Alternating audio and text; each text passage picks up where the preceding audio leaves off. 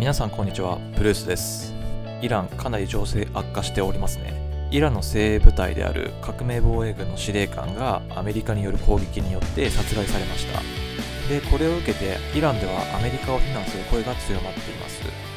で今回のニュースなんですがその殺害についてアメリカ国内でイランからの報復に備えよう米国各地で不安の声が上がっているというニュースになります。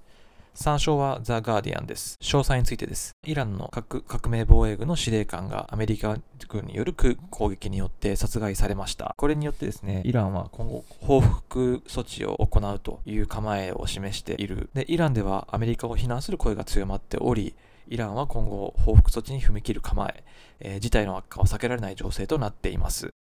これに伴いですね、3日のニューヨーク為替相場では、円とドルが上昇しております。トランプ・米大統領が指示したとされるバグダッドでの空爆、そしてイランの有力司令官が殺害された、これについて、投資先の資産の需要が高まったことによる円ドルの上昇となっております。米国債が値上がりした一方、株式相場は下落しております。金融機関も揺れ動いている中でですね、まずアメリカとイランの対立情勢が明らかになっております。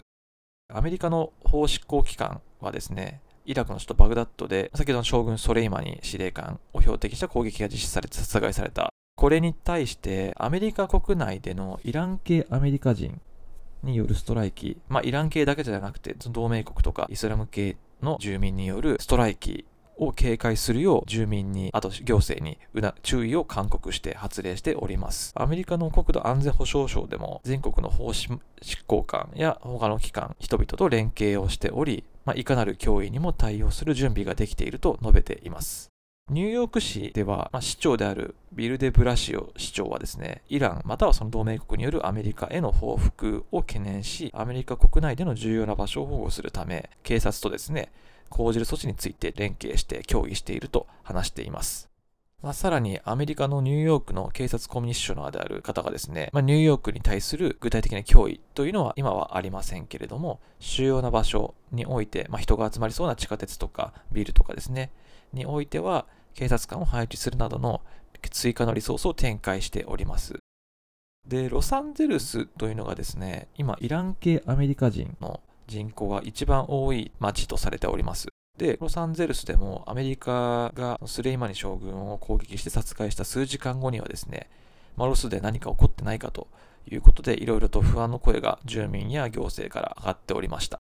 で、ツイッター上ではロサンゼルス警察署によるメッセージも投稿されておりまして、今のところロスでは大きな脅威などは見られてないというふうにされています。ただやっぱ不安ですよね、おそらくね。住民とか、まあ、あとイランの方々も含めて何されるかわからないという状況がお互いに続いてくる可能性がありますよね。アメリカ国務省はイラクに住んでいるアメリカ市民に対して即時に去るように促してます。まあ、やはり先ほど今週初めに起こったバグダッドにあるアメリカ大使館においてですね、その空爆を受けて被害を受けた武装組織、サポーターたちがですね、抗議するためにアメリカ大使館を取り囲みました。で、今すでにですね、大使館も閉鎖されておりておりまして、すべての領事サービスが停止されておる状態です。ですので、イランに住んでいるアメリカ人に何か起きた時に、領事館が、ね、対応できるかというと、もう対応できない状況にありますので、このようなアメリカ人がイランで今過ごすということは非常に難しい状況になっている。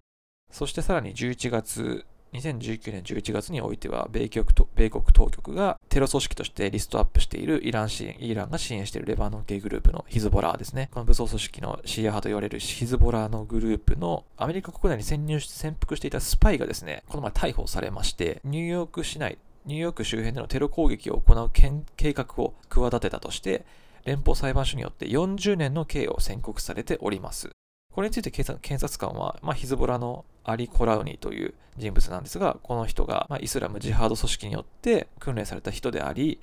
市内の重要なインフラ、国際空港、さらに保育所の監視にもですね、何年も前からずっと潜伏して情報収集に当たっていたと。まあ、かなりね、イランとの対立っていうのはもう今に始まったことではなくて、まあその2018年にね、アメリカがイランとの核合意の契約といいますか、一方的、合意を一方的に切ってですね、離脱してしまったっていう経緯もありましたし、まあ、それ以前からずっとね、イランからやっぱりアメリカに対しての敵視っていうのは行われてきておりましたので、まあ、これが積み重なって今に至るのかなという気がしております。まあ、今まで穏便に済ませていた部分もありつつですけど、トランプの過激な行動によってですね、今こうやって問題が浮き彫りになってしまいました。